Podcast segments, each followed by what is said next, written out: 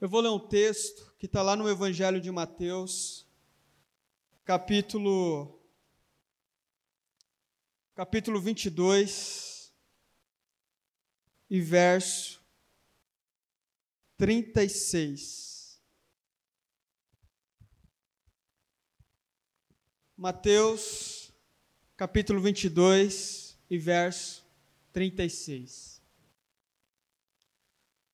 O texto diz assim: Mestre, qual, era uma, qual é o maior mandamento da lei?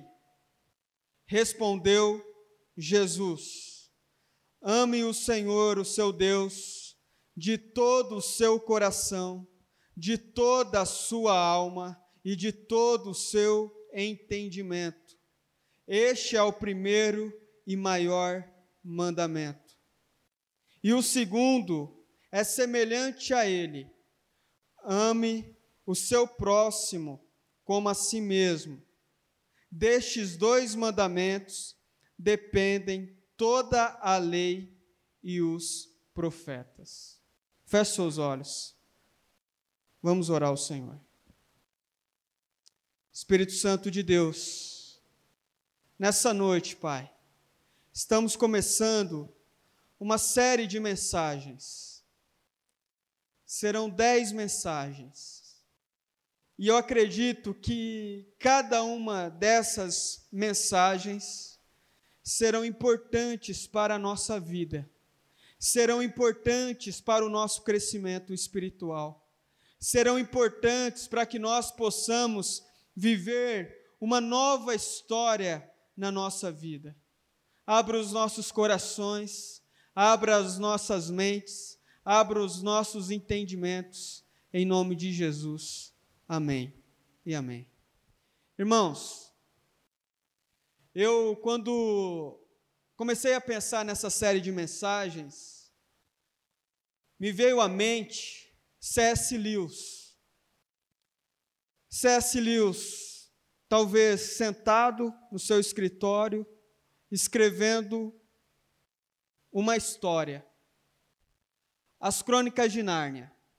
Estava lá ele, escrevendo as Crônicas de Nárnia, gastando ali bastante intelecto, pensamento, criatividade, escreve, apaga, escreve mais um pouco, não ficou legal, apaga, escreve, aí ele acha legal e aí continua, escreve e aí mostra para algum amigo, para que esse amigo possa analisar o texto dele e ver se está bacana. E C.S. Lewis vai escrevendo o livro, As Crônicas de Nárnia, até chegar num determinado momento que ele termina o livro, ele termina aquela história e ele fecha, ele passa para a gráfica e essa gráfica distribui os livros em todo o país. Ali terminou a história das crônicas de Nárnia, mas passa-se alguns algum, algum tempo e C.S. Lewis começa uma outra história, um outro livro. E nós sabemos que ele escreveu vários. Alguns bastante teológicos, teológico, filosófico. Ele escreveu vários livros. São outras histórias. No entanto, o C.S. Lewis não deixou de ser o C.S. Lewis da Crônica de Nárnia. Mas ele também não é só o C.S. Lewis das Crônicas de Nárnia. Do mesmo modo, quando Deus colocou no meu coração uma nova história, não quer dizer que é para você abandonar tudo aquilo que você viveu até agora. Mas talvez seja o momento de você fechar um ciclo na sua vida, uma etapa na sua vida, uma fase na sua vida, seja ela boa ou ruim, e começar a escrever uma nova história.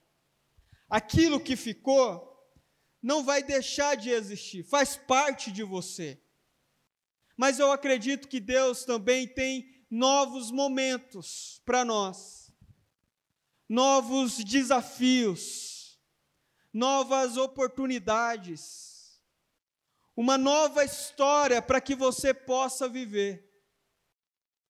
De modo que você não é só aquela pessoa de 2019. Eu não sou só o Pablo de 2019, ou de 2015, ou de 2006. Eu sou o Pablo que está construindo uma história em 2020.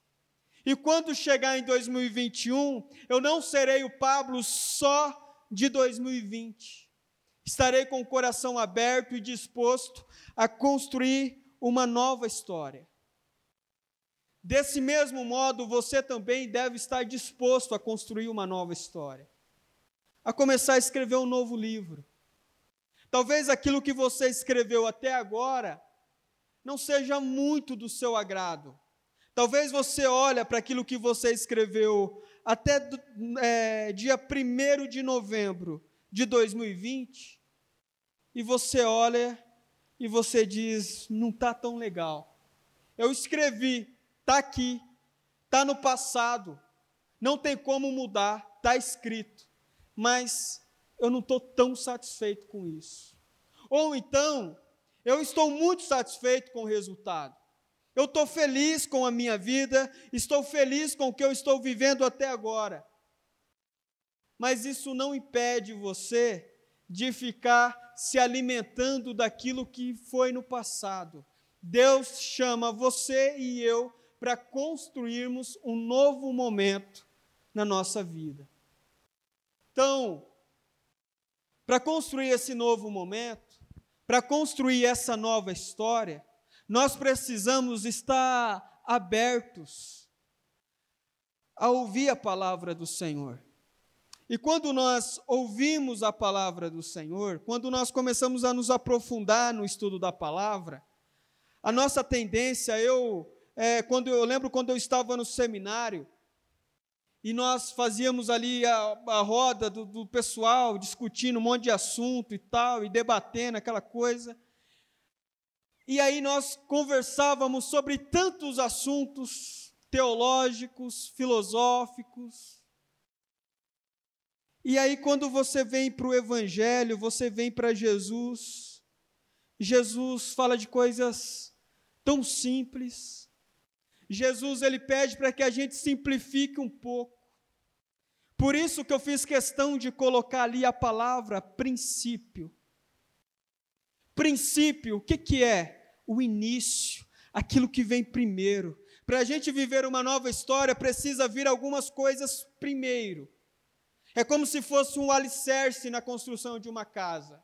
Precisa vir primeiro, é um princípio, aquilo que vem antes aquilo que vem em primeiro lugar.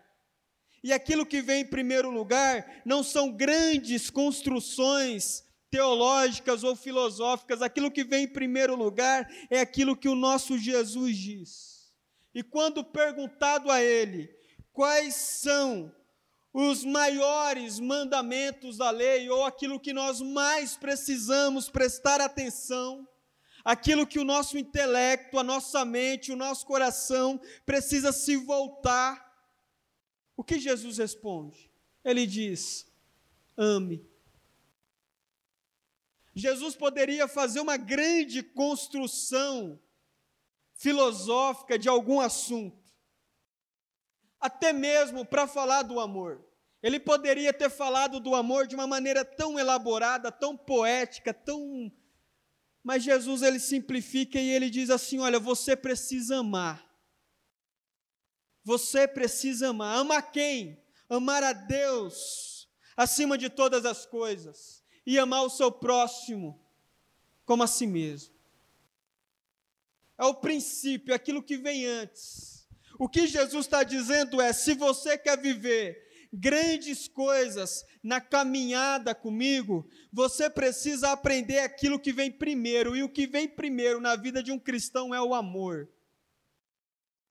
É impossível, é impossível você viver coisas na sua vida cristã se você não se pautar no amor.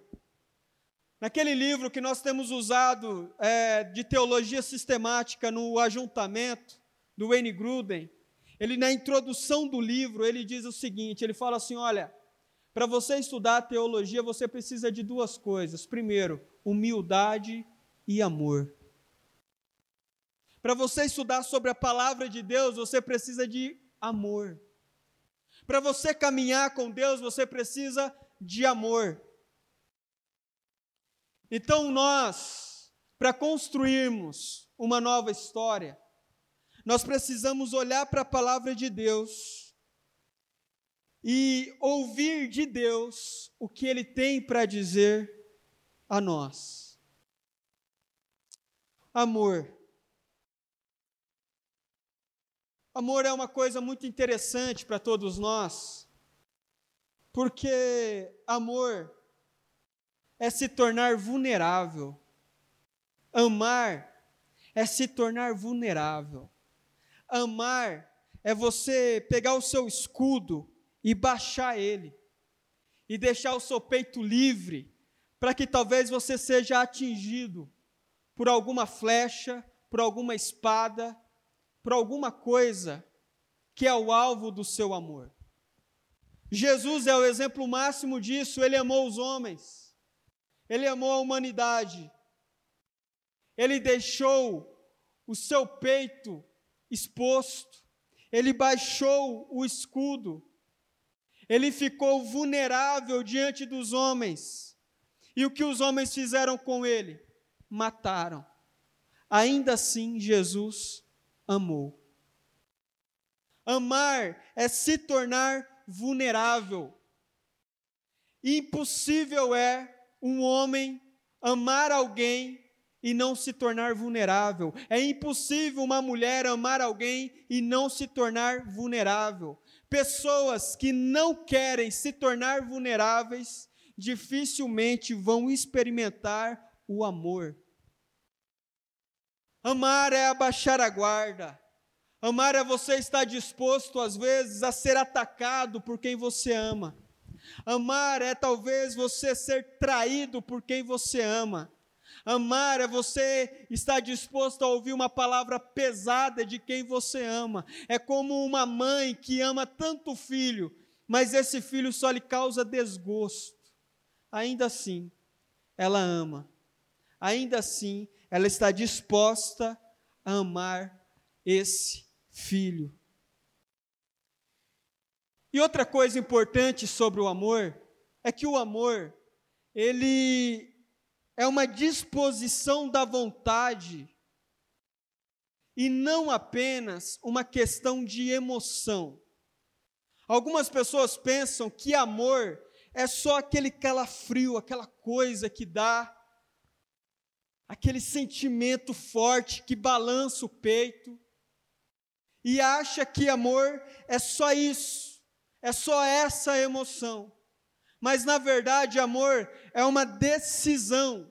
Amar é uma decisão, você decide amar. E às vezes essa decisão não vai estar acompanhada de uma emoção. Tem um homem um grande líder cristão chamado John Haggai.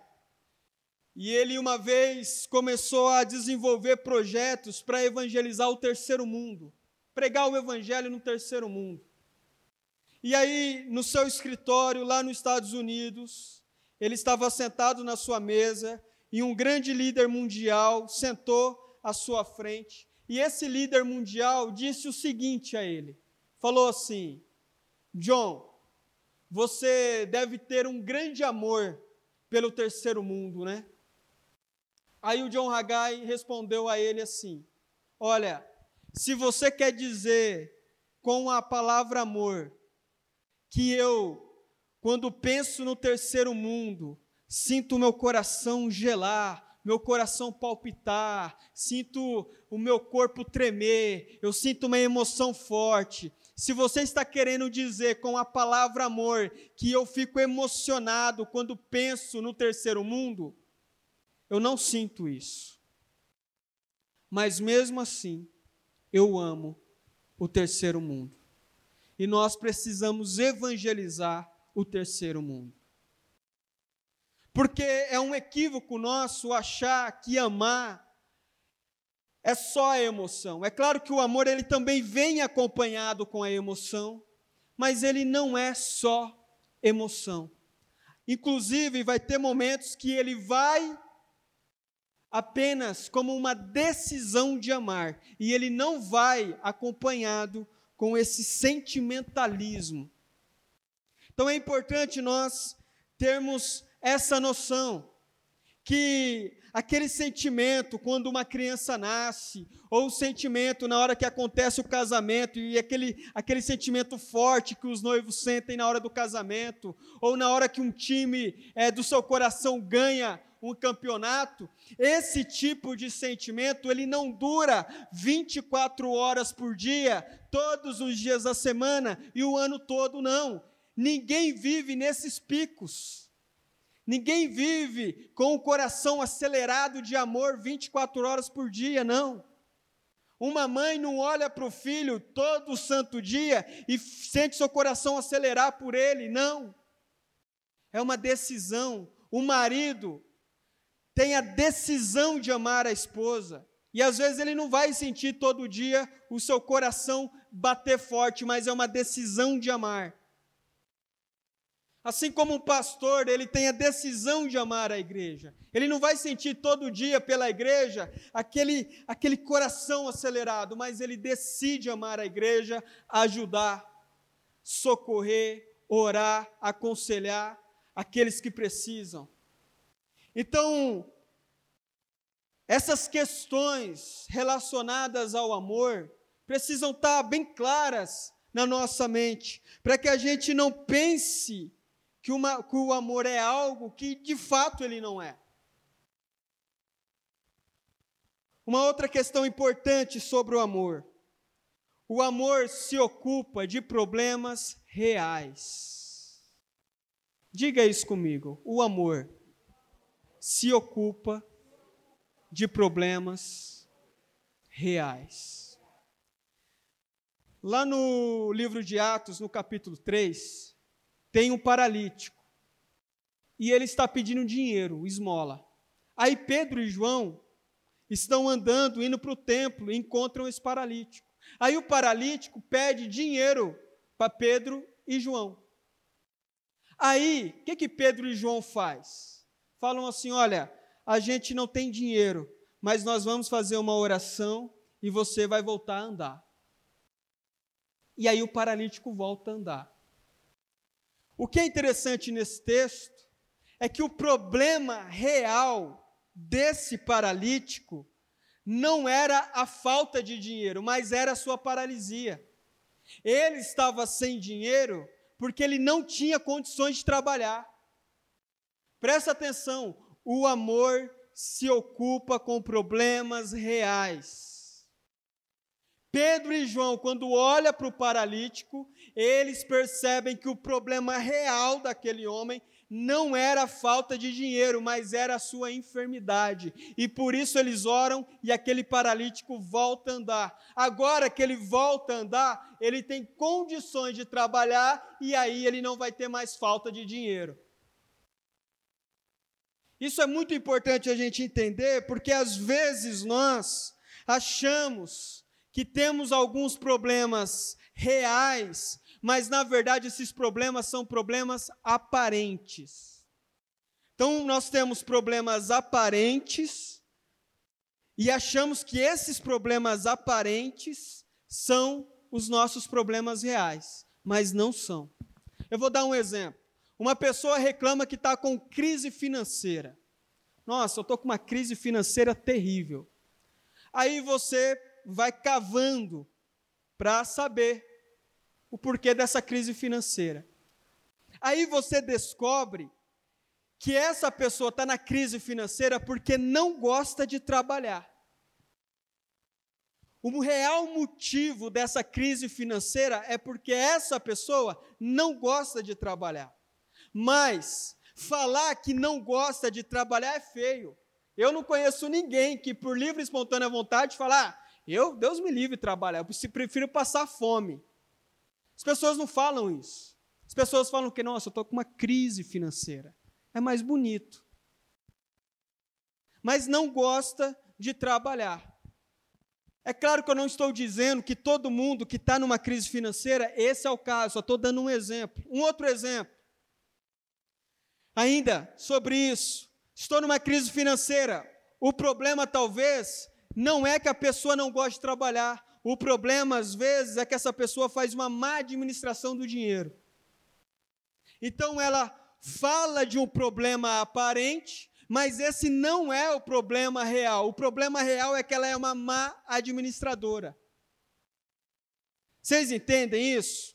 O problema real é que ela administra mal o dinheiro que tem. E, no entanto, irmãos, nós vamos dizendo que temos alguns problemas aparentes. Você conversa com uma pessoa, a pessoa te fala: oh, Estou com esse problema, pastor. Aí, imediatamente, você começa a conversar com a pessoa, e aí você começa a perceber que esse problema que a pessoa falou não é o problema real, é o problema aparente. É aquilo que ela gosta de falar para as pessoas. Mas se você cavar, você vai perceber que é um outro problema real ali. E nós precisamos fazer o quê? Quem ama cuida do quê? Das coisas reais, dos problemas reais. Um homem que ama sua esposa, ele cuida dos problemas reais da sua esposa. Um pai que ama os seus filhos, ele cuida dos problemas reais do seu filho. Nós precisamos, quando dizemos que amamos, nós precisamos aprender a cuidar dos problemas reais das pessoas que dizemos que amamos. E não ficar nos iludindo com problemas aparentes. E o texto que nós lemos, Jesus faz esse exercício. Jesus poderia aqui ter levantado vários argumentos para essa pergunta. Porque um fariseu, um homem muito inteligente, que conhecia muito a palavra de Deus, ele pergunta para Jesus, mestre, qual é o maior mandamento da lei? Jesus, ele quer cuidar dos problemas reais. Qual é o problema real dos homens? Falta de amor. Qual é o problema real das mulheres? Falta de amor.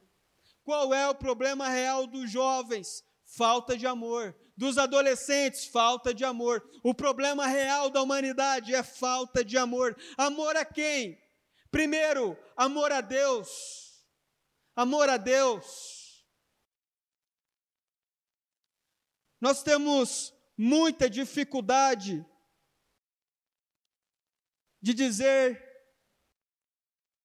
ou de confessar o nosso amor a Deus.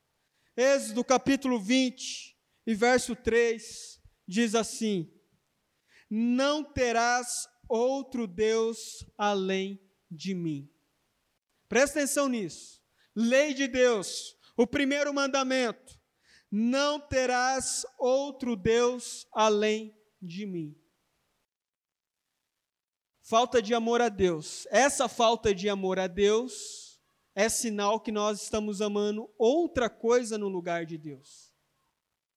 E quando nós amamos outra coisa no lugar de Deus, nós damos o um nome para isso de idolatria.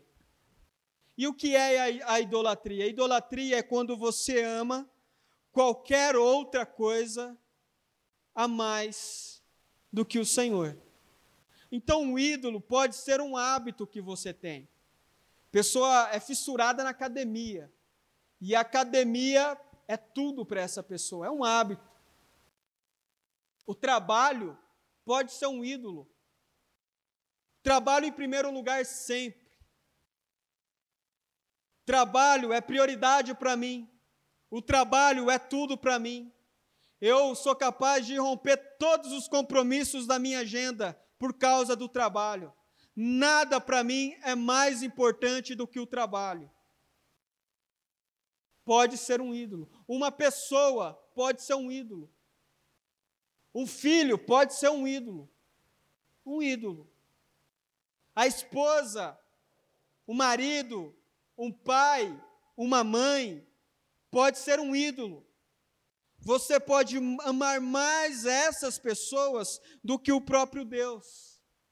Você pode se entregar mais a essas pessoas do que você se entrega para Deus. De modo que algumas pessoas, quando comparam a sua dedicação em relação a Deus e a sua dedicação em relação a um ídolo, a uma outra pessoa, a um pai, uma mãe, um filho, uma filha, um irmão, alguma coisa, às vezes a pessoa fica envergonhada porque ela se dedica tanto a outras pessoas e se dedica muito pouco a Deus. É um ídolo. E Jesus sabe disso. Por isso que ele diz que nós devemos amar a Deus acima de todas as coisas. Jesus não está dizendo isso da boca para fora. Jesus não está dizendo isso só por um costume. Jesus não está dizendo isso só porque é bonito, porque fica legal, não. Jesus está dizendo isso porque é um fato. Nós temos a tendência de amar muitas outras coisas no lugar de Deus. Então, irmãos, estamos falhando com o Senhor.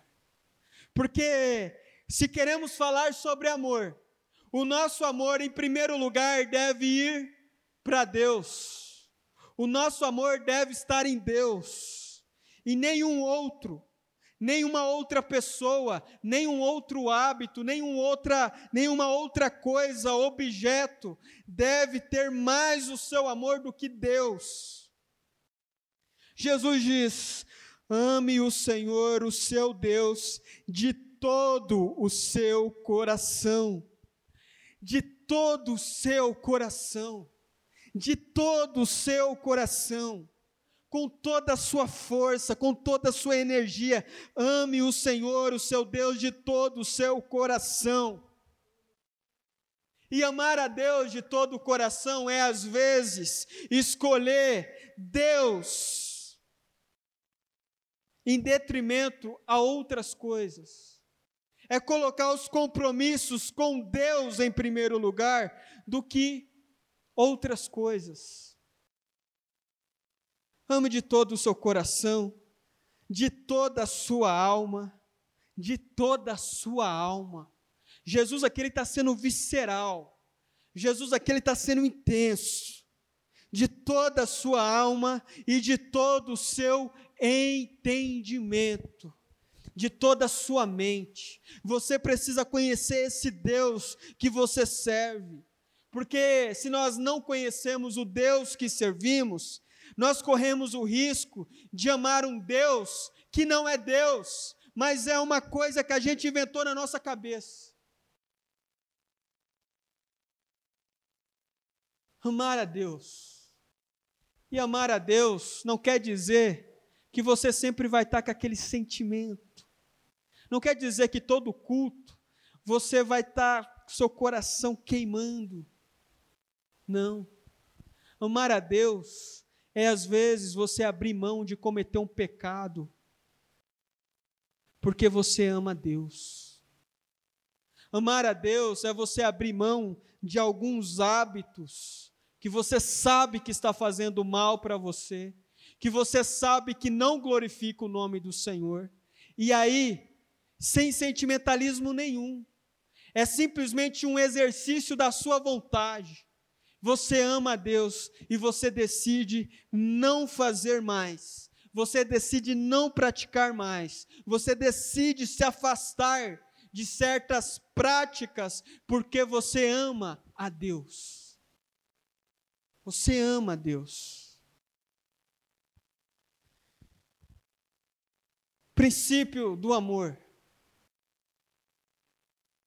Ele é fundamental. Primeiro, amar a Deus. Segundo, amar a si mesmo. Amar a si mesmo. Porque isso aqui que Jesus está ensinando para nós só faz sentido quando nós amamos a nós mesmos. Ele diz assim: e o segundo é semelhante a ele, ame o seu próximo como a si mesmo. Você primeiro precisa amar a si mesmo para que você possa ser capaz de amar o próximo. Você precisa amar a si mesmo, para que então você seja capaz de demonstrar amor ao outro. Pessoas que não amam a si mesmo, pessoas que não se valorizam, pessoas que não têm um apreço pela sua própria vida, pessoas que não cuidam de si mesmo, dificilmente vão conseguir demonstrar amor ao outro. Amar a si mesmo. Amar a si mesmo é você tomar cuidado com as suas decisões. Amar a si mesmo é você trazer para você boas decisões. Amar a si mesmo é você trazer para si bons hábitos. Amar a si mesmo é você saber escolher bons relacionamentos, boas amizades. Amar a si mesmo. Porque uma pessoa que não ama a si mesmo, ela não presta atenção nem nas amizades. Ela ama, ela, ela, ela se, ela traz para perto de si qualquer amigo, qualquer pessoa. Amar não quer dizer que você precisa ter qualquer tipo de amizade. Você pode amar alguém, mas não quer dizer que necessariamente você precisa ter essa pessoa como o seu amigo. Você não precisa chamar essa pessoa para tomar um café na sua casa. Mas você pode amar. Aí, as pessoas que não amam a si mesmo, traz para dentro de casa pessoas que são prejudiciais para si próprio. Se relacionam e valorizam amizades que são prejudiciais para ele. A mulher, às vezes, tem alguma amiga que ela sabe, já percebeu que essa amizade não está fazendo bem para ela. Mas como ela não ama a si própria, ela insiste nessa amizade, ela insiste nesse relacionamento.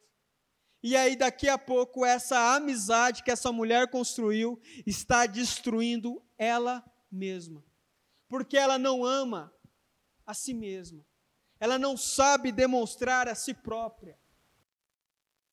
Nós precisamos nos amar.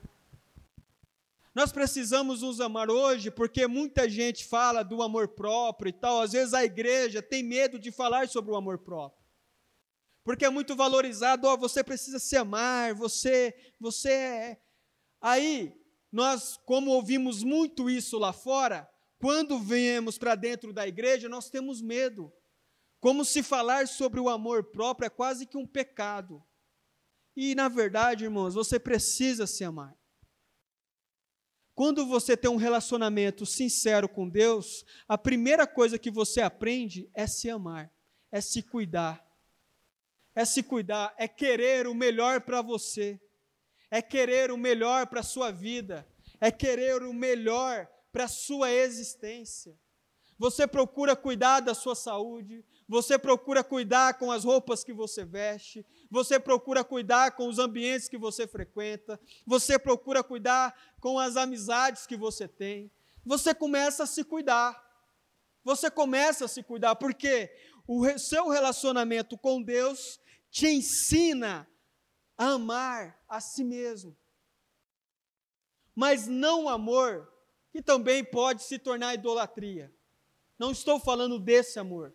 Estou falando de um amor honesto, sincero e proporcional. Você pode amar e você deve amar você mesmo. Tem gente que não se ama. Tem gente que faz mal para si mesmo o tempo todo. E essa pessoa que faz mal para si mesmo o tempo todo, dificilmente vai conseguir amar o outro. Porque se a pessoa não cuida dela mesma, não vai cuidar do outro. Vai ter muita dificuldade. Eu pergunto para você hoje: você se ama? Você se ama? Mas você se ama de uma maneira cristã? Você se ama de uma maneira bíblica? Você se ama ao ponto de tomar decisões para você mesmo que são pautadas nas Escrituras? Você se ama? Você se cuida? Você cuida da sua mente? Você cuida com aquilo que os seus olhos estão absorvendo? Você cuida com a sua existência? Amar a si próprio é importante. Amar a Deus, amar a si próprio. E quando nós nos amamos, aí então nós temos condições de amar o outro. Tem gente que quer inverter tudo, tem gente que detesta Deus, mas quer amar o próximo. Tem gente que detesta a si mesmo e quer amar o próximo, não. Existe aqui princípios, coisas que vêm primeiro. E uma coisa que vem primeiro é o amor a Deus. Uma coisa que vem primeiro é o amor a si próprio. E aí então você pode amar ao próximo. Amar o próximo. Eu quero ler um texto que está lá em Mateus, capítulo 7 e verso 14. Mateus, capítulo 7, verso 14. Melhor, verso 12. Diz assim: presta atenção nesse versículo. Assim, em tudo, façam aos outros o que vocês querem que eles lhes façam, pois esta é a lei e os profetas. Façam aos outros o que vocês querem que eles lhes façam. Você quer amar o outro? Trate o outro como você gostaria de ser tratado e trate o outro como você gostaria que o outro te tratasse. Trate o outro. Você gosta de, de ser, de receber amor? Você gosta de receber carinho? Você gosta de receber atenção? Você gosta de ser ouvido? Faça isso com o outro. Faça isso com o outro. O que você gostaria que fizessem com você, faça com outro. Jesus, novamente, ele não está aqui tratando de problemas aparentes, ele está tratando de um problema real. E o problema real nosso é que nós gostamos de receber coisas, de receber privilégios, que nós não gostamos de fazer com o nosso próximo. Nós gostamos de receber oração? Nós gostamos de receber oração? Ore pelo outro. Fala, nossa, eu gosto tanto de, de receber oração, faz tempo que ninguém ora por mim. Sabe o que, é que você faz? Ora pelo outro. Ore pelo seu amigo, ore pela sua amiga, ore pelo seu irmão de igreja. Você gostaria de receber uma visita? Sabe o que, é que você faz? visite o outro. Tudo aquilo que você gostaria que fizessem com você, faça com o outro. É Jesus nos ensinando. E aí você vai entender aquilo que o apóstolo Paulo diz: que é melhor dar do que receber. É melhor a pessoa que está disposta a se doar do que aquela pessoa que está disposta a só receber. Então, tudo aquilo que você gostaria de receber, faça você primeiro. Faça você primeiro. Isso é demonstrar amor ao próximo. Isso é demonstrar amor ao outro. Isso é demonstrar amor às pessoas que Deus tem colocado ao seu redor. E aí, irmãos, dentro disso eu quero falar algumas coisas importantes. Porque nós só damos aquilo que nós temos. Então eu vou dizer uma coisa aqui importante para você, presta atenção nisso. Se existe uma pessoa que ela é exigente com ela mesma, ela é exigente com ela mesma. Ela colocou na cabeça que ela quer aprender a falar um outro idioma. Colocou na cabeça que quer aprender a tocar um instrumento musical. Colocou na cabeça que quer fazer uma faculdade essa pessoa é exigente com ela mesma. E essa pessoa vai se dedicar ao máximo para conquistar esse objetivo, porque ela acredita em superar limites. Essa pessoa acredita em superar obstáculos. Essa pessoa acredita em superar barreiras. Ela é exigente com ela mesma. E por isso, e por ela ser exigente com ela mesma, com o outro, ela também vai ser exigente. Então, quando ela conversar com um amigo, com uma amiga, ela vai ser exigente. O amigo falou assim: Olha, eu estou pensando aqui, rapaz, em fazer uma faculdade, ou eu estou pensando aqui em aprender um outro idioma, tal, não sei se eu devo. Aí essa pessoa diz: Você deve sim fazer uma faculdade. Você deve sim aprender outro idioma. Aí a pessoa fala: Nossa, mas é difícil, é corrido, vai lá, vem cá, um outro idioma é muito complicado, tal. E a pessoa, você tem que superar esse limite. A pessoa que é exigente com ela mesma, ela também vai ser exigente com os amigos, com a família, com o marido, com a esposa, porque ela acredita em superar limites. Então, a pessoa que é amigo, desse cidadão que acredita em superar limites, os amigos sempre vão estar crescendo. Agora, tem pessoas que não acreditam em superar limites. A pessoa, ela, não acredita. Então ela está com plano de fazer uma faculdade, de fazer um curso de inglês.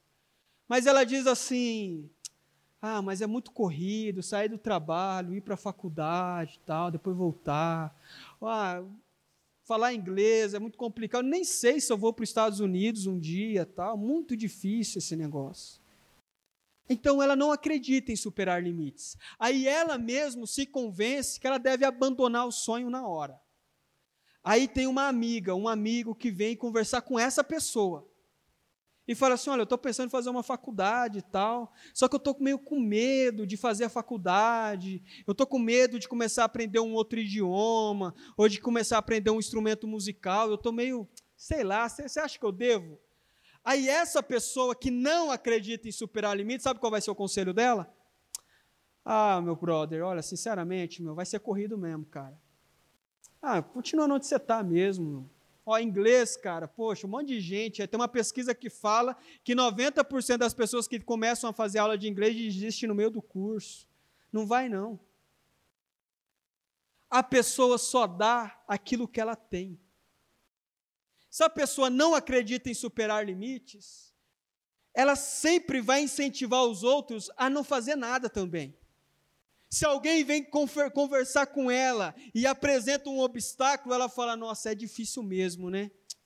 Nossa, olha, realmente eu acho que, que aí é uma situação que você não vai conseguir sair dessa. É uma situação que você não vai conseguir superar. Porque essa pessoa só dá o que tem.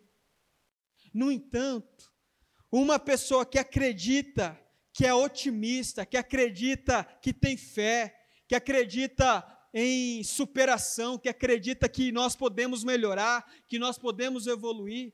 Quando você conversa com esse tipo de pessoa, automaticamente essa pessoa vai impulsionar você a viver coisas novas. Você conversa com uma pessoa que tem uma vida cristã bem tranquila, gosta de vir no culto de domingo, só no culto de domingo e ponto final. Aí você fala assim: olha, o pastor é, conversou comigo tal, e o pastor me fez um convite para trabalhar lá no ministério na igreja, tudo. Aí essa pessoa que recebeu o convite do pastor vai conversar com essa pessoa que só vai na igreja no domingo. Pastor, é, é, é meu amigo, o que, que você acha? Falar, ah, sinceramente, meu, nossa, vai ficar corrido para você vai ficar bem complicado para você. Esse negócio aí, ó, tal. Eu acho melhor você nem pegar é, mais compromisso na igreja, porque já vai ficar complicado. E aí então, essa pessoa que só gosta de ir na igreja no domingo, ela vai ensinar o marido ou a esposa ou o filho ou os amigos a ir na igreja só no domingo. Qualquer pessoa na casa que começar a ter o desejo de fazer mais pela igreja local, de se envolver mais, de participar mais, essa pessoa imediatamente já vem podar. Fala, não, não se envolve com essas coisas não. Vai ficar muito corrido para você. Agora, tem uma pessoa que se envolve, que se doa, que se dedica, que estuda, que ora, que participa, que ama se envolver com a obra do Senhor. Aí, eu converso com uma outra pessoa lá. E aí, essa outra pessoa, na dúvida, porque eu conversei com ela, não sabe. Aí vem conversar com essa pessoa que se envolve, que participa. O que, que você acha que vai ser o conselho? Fala, meu amigo, se envolva mesmo, faça mesmo, se dedique mesmo, participe mesmo, ajude mesmo, ore mesmo, se envolva, se, se, se impregne disso, isso vai fazer muito bem para você. Percebe, irmãos, que uma pessoa nunca vai dar aquilo que ela não tem. Uma pessoa não é capaz de dar aquilo que ela não tem.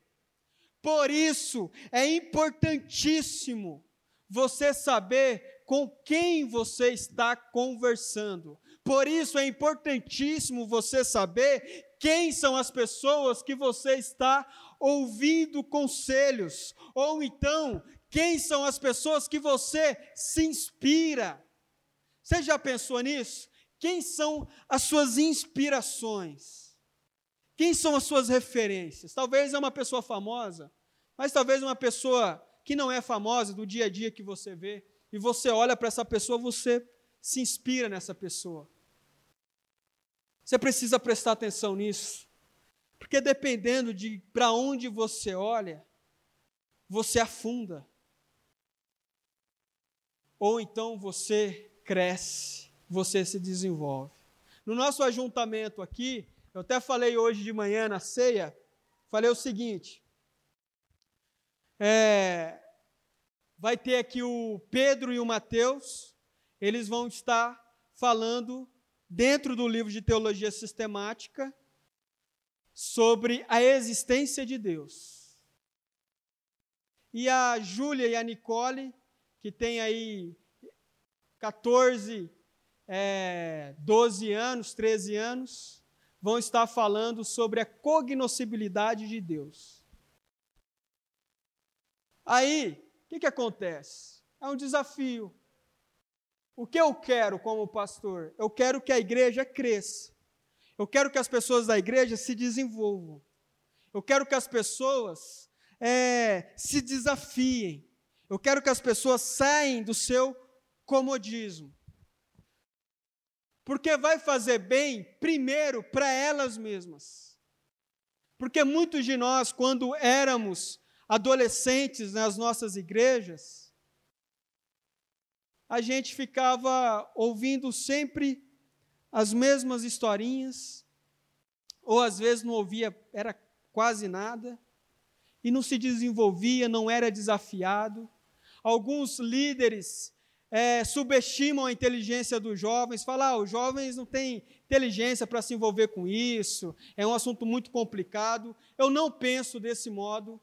Eu acho que o jovem, ele tem plena consciência, plena condição de aprender assuntos maravilhosos das Escrituras. E quanto mais cedo ele aprender, mais cedo ele vai se desenvolver e mais cedo ele vai começar a dar frutos para o reino de Deus. Agora, irmãos, poderia ter aqui, no meu lugar, um outro pastor. Um outro pastor que ele pegaria os irmãos mais velhos da igreja e diria assim: Olha, eu quero que vocês peguem essa revistinha aqui e vocês dá essa aulinha aqui para a igreja. Não é desafiador para o irmão, não é desafiador para a igreja, não é desafiador para ninguém. Ninguém cresce, ninguém desenvolve, ninguém amadurece, ninguém vive um novo momento. Para a sua vida, isso aqui eu estou usando um exemplo na igreja, mas na sua vida é a mesma coisa. Vai ter situações que, se você ama Deus, se você ama a si próprio, e se você ama o seu próximo, você vai ter que se doar. Você vai ter que ser vulnerável. Ser vulnerável é você aceitar desafios que colocam você em choque. Ser vulnerável é você sair ali do seu comodismo e aceitar desafios que você acha que você não é capaz. Mas por amor a Deus, por amor a si mesmo e por amor ao próximo, você aceita esses desafios, porque isso é amor. Isso é você amar. Isso é você ouvir o que Jesus está dizendo, ame o, seu, ame o Senhor, o seu Deus, de todo o seu coração, de toda a sua alma e de todo o seu entendimento. Ame o seu próximo como a si mesmo. Isso é amar. Isso é amar. Amar é você incentivar as pessoas a assumir responsabilidades e aqui, para concluir, já estou terminando, quero só falar de um último assunto. Às vezes, nós não gostamos de assumir responsabilidade. Nós sempre nos escondemos atrás de alguém. Eu me escondo atrás do pastor. Tem um pastor para pregar? Então eu me escondo atrás do pastor. Tem um pastor para me ensinar? Então eu me escondo. De modo que eu nunca me desafio a ler um livro, eu nunca me desafio a ensinar, eu nunca me desafio a assumir um ministério diferente, eu nunca me desafio a nada, eu sempre estou escondido atrás de alguém. E aí, hoje, na nossa cultura, nós ouvimos com muita normalidade a seguinte frase: Pegue mais leve com você, a culpa não é sua. A culpa não é sua. Nós ouvimos isso o tempo todo. A pessoa olha bem no seu olho e diz assim: calma, a culpa não é sua. A pessoa está com problema, perdeu o emprego, perdeu a família, perdeu a saúde. Tem situações que a culpa não é da pessoa mesmo tem enfermidades que às vezes vêm até nós e que a culpa não é nossa, a gente não teve escolha. Mas tem muitas enfermidades, e vocês sabem disso, que a culpa é nossa, que a culpa é sua, por não ter se cuidado, por não ter se tratado, por não ter cuidado com a sua alimentação, por ter se colocado em risco, em perigo, tem coisas que, obviamente, claramente, não é nossa culpa. Perdeu o emprego, pandemia, coronavírus, um monte de empresa fechou. Claro que a culpa não é sua. E muitas outras situações. Mas tem muitas situações que a culpa é sua, sim. Perdeu o emprego e a culpa é sua. Perdeu a família, a culpa é sua. Perdeu a saúde, a culpa é sua. Aprenda a assumir responsabilidade. Aprenda a assumir a responsabilidade. Saiba que vai ter momentos que a culpa não é sua. Só que nós vivemos numa sociedade que hoje diz que a culpa nunca é sua que você nunca é culpado de nada, você nunca teve responsabilidade de nada. E a verdade, irmãos, é que a palavra de Deus nos ensina que em muitos momentos maus que vêm até nós é culpa nossa sim dificuldades que você está passando, lutas que você está passando, problemas que você está passando, a culpa é sua sim. Aprenda a assumir responsabilidade.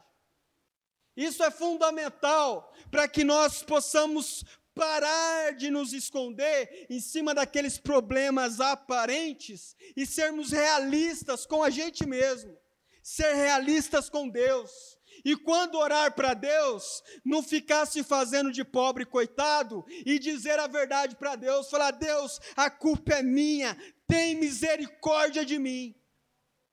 Essa é a verdade.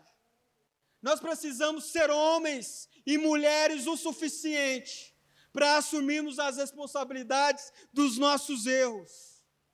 Porque caso contrário, não vamos crescer, sempre vamos nos esconder, sempre vamos inventar desculpas. E quem inventa desculpa não cresce. Só cresce aquelas pessoas que dizem assim: Senhor, tem misericórdia de mim, me ajuda. Eu falhei, eu tenho falhado, eu tenho, tenho pecado contra o Senhor, me ajuda. Você assume a responsabilidade, você assume a culpa daquilo que você sabe que é culpa sua. Você sabe. E aí então, amor, é, é, irmãos, o amor, ele vai começar a transformar a sua vida. Porque o amor, ele transforma. Quando você ama a Deus acima de todas as coisas, sabe o que, que Deus vai fazer?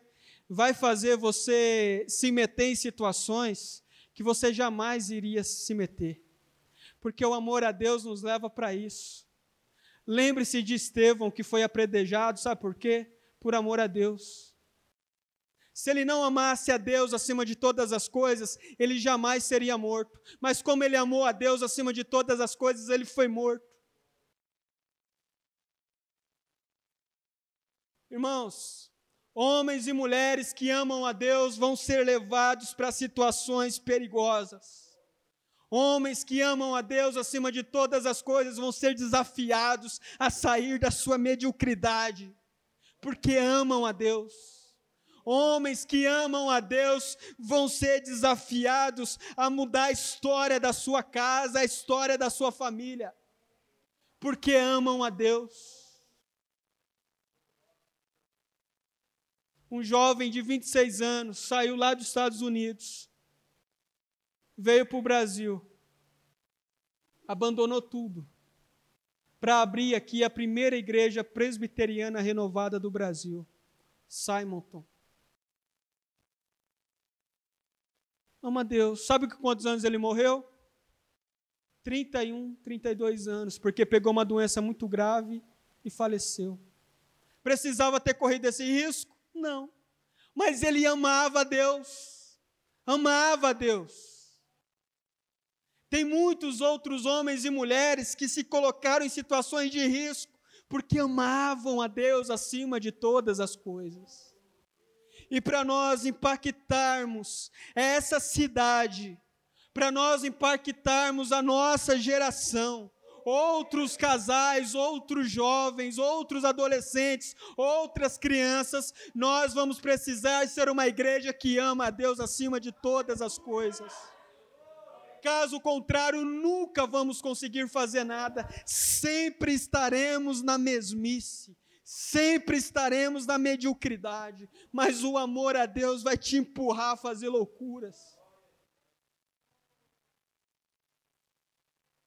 Irmãos,